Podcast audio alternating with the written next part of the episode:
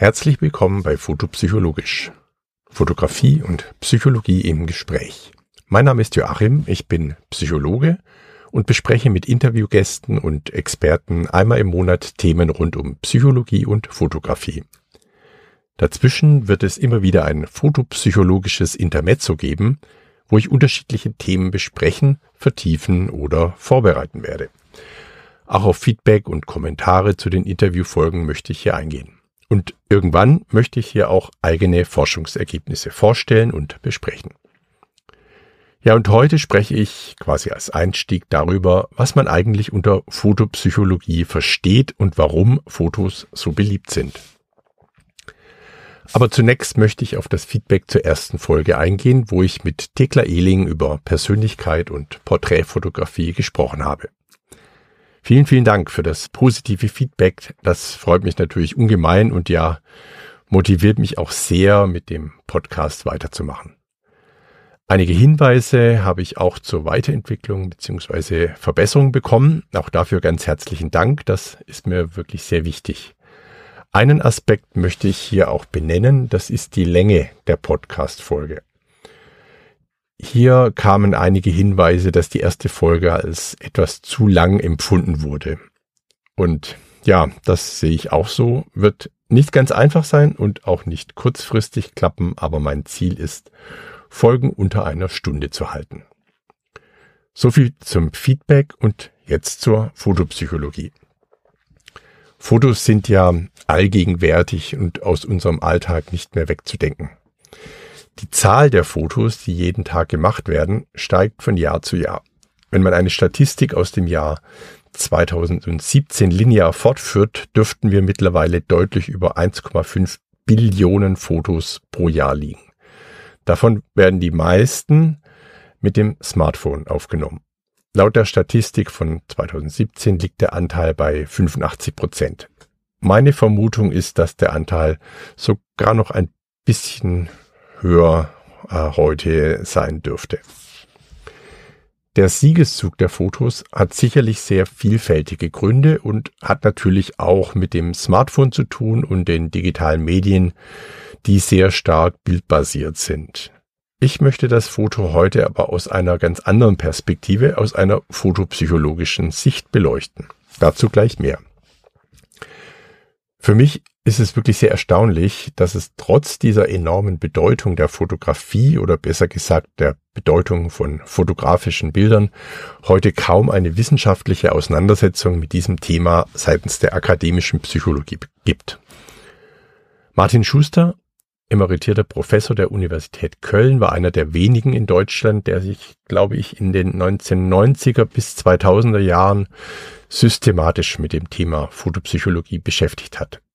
Es gibt ein Buch über Fotopsychologie von ihm, das mittlerweile in der dritten Auflage erschienen ist. Ich verlinke es in den Show Notes.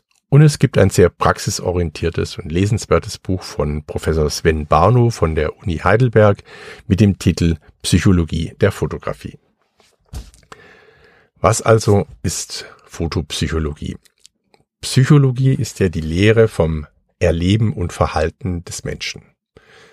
Es gibt innerhalb der wissenschaftlichen Psychologie grundlagenorientierte Fächer, wie zum Beispiel die Persönlichkeitspsychologie, die allgemeine Psychologie oder die Sozialpsychologie.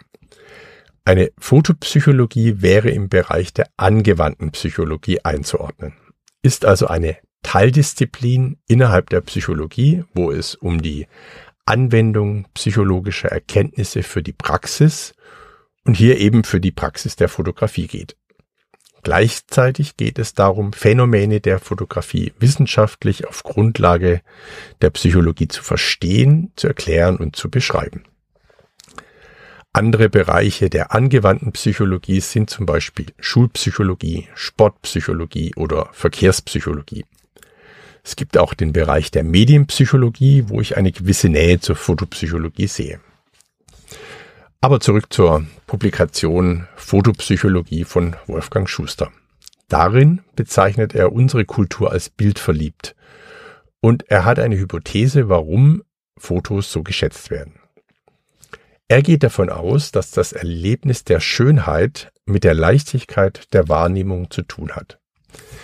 Dementsprechend können, Sie müssen es nicht, Fotos, Bilder schöner sein als die Realität, die sie abbilden, weil sie leichter wahrzunehmen sind. Hierzu bringt er einige Argumente, auf die ich jetzt kurz eingehen möchte. Ein Aspekt ist, dass wir bei einem Foto, das ja zweidimensional ist, nur eine Tiefenebene haben. Dementsprechend müssen wir auch nicht an verschiedenen Stellen unterschiedlich fokussieren und können verschiedene Elemente gleichzeitig scharf sehen, was in der Realität so nicht möglich ist. Hier springen wir ja immer wieder zwischen Fokuspunkten hin und her. Ein zweiter Aspekt ist, dass durch die Verkleinerung der Szenerie in einem Foto, sei es auf einem Abzug oder am Bildschirm, ebenfalls eine Erleichterung in der Wahrnehmung erfolgt. Mehrere Objekte, die sonst zu weit auseinander liegen, können mit einem Blick erfasst werden.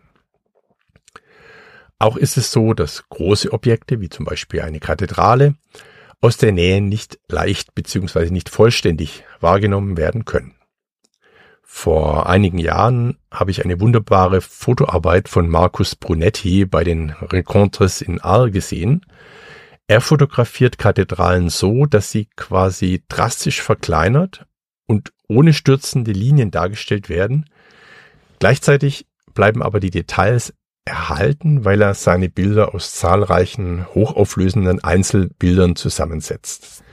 Das ermöglicht eine völlig neue Wahrnehmung der Kathedrale, eine ganzheitlichere, als es in der Wirklichkeit möglich ist. Da bin ich ja entweder sehr weit weg und sehe vor allem die Form und keine Details, oder ich stehe direkt davor und sehe nur einen Ausschnitt. Den Link zur Homepage von Markus Brunetti stelle ich in die Show Notes. Wirklich sehr, sehr schöne Bilder. Der gerade angesprochene Aspekt der Verkleinerung kommt besonders beim Panoramabild zum Tragen. In der Realität könnte ich diese Ansicht nur durch Kopfdrehung wahrnehmen, niemals aber auf einen Blick. Ein weiterer Aspekt ist, dass ich mich beim Betrachten der Fotografie auf einen Sinneskanal fokussieren kann. Ich bin zum Beispiel beim Erleben einer Stadtszene über Geräusche und Gerüche nicht abgelenkt. Aber ein Geräuscheindruck beziehungsweise ein Geruchseindruck kann natürlich trotzdem entstehen, weil ein Foto bestimmte Erinnerungen hervorruft. Direkt daran knüpft ein Aspekt an, den Schuster der privilegierte Beobachter nennt. Ein Foto steht uns als Beobachter exklusiv und ohne Bewegung und Ablenkung zur Verfügung. Auch Ereignisse, die auf dem Foto eingefroren sind und in unserer Fantasie wirken, haben keinen Handlungsbedarf. Als Beispiel kann man hier an Kriegs- oder Unfallszenen denken. Fotos sind, zumindest in der Regel, gut aufgenommen, bei guter Belichtung und mit einem guten Standort. Hinzu kommt, dass ein günstiger Ausschnitt gewählt ist, wo alles Störende eliminiert ist. Auch das erleichtert die Wahrnehmung. Insbesondere bei der Fotografie von Menschen fallen auch soziale Hemmungen weg. Ob es jetzt ein schönes Gesicht ist oder ein entstelltes, auf dem Foto eingefangenes Elend. Auf ein Foto kann ich länger starren. Das ist okay. In der Realität ginge das so, zumindest für die meisten mit unserer Sozialisation eben nicht. Ein weiterer Aspekt, der die Wahrnehmung von Fotos erleichtert, ist, dass in der Peripherie am Rand des Bildes nichts verschwimmt. Vielmehr kann ich eine Fotografie komplett scharf sehen.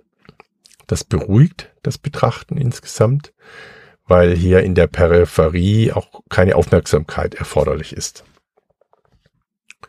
So, und schließlich ist es ein Vorteil von Fotos, dass ich selber bestimmen kann, wie lange bzw. wie oft ich das Foto betrachte. So viel zu den Faktoren, die die Wahrnehmung von Bildern und Fotos erleichtern und mit dazu beitragen, neben anderen Gründen natürlich, warum für uns Fotos so attraktiv sind. Möglich ist aber auch der umgekehrte Effekt, dass die Bildwahrnehmung durch Eigenschaften des Fotos erschwert wird.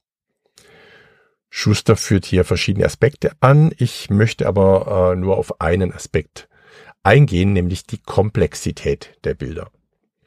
Komplexe Volle Bilder können schnell überfordern und die Wahrnehmung erschweren, was darin liegt, dass in der Regel verschiedene Ebenen des Bildes nicht durch tiefen Informationen voneinander getrennt sind.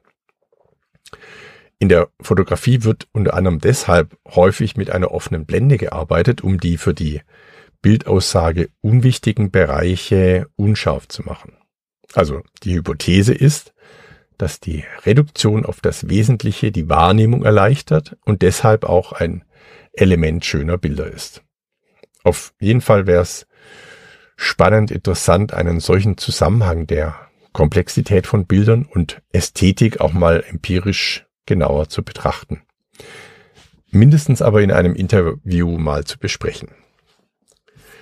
Ja, und das war es auch schon für heute. Im nächsten Interview spreche ich mit dem Fotografen Thorsten Schumann über interkulturelle Psychologie und Fotografie und Expertisen kommen von Professor Dr. Rudolf Forsthofer. Ja, und ich freue mich über Feedback zum Podcast, am besten bei Instagram direkt unter der Podcast-Folge oder per E-Mail an feedback at foto-psychologie.de oder über eine Bewertung bei Apple Podcasts, Spotify und Co. Die Show Notes zu dieser Folge mit Literaturhinweisen findet ihr auf meiner Webseite foto-psychologie.de.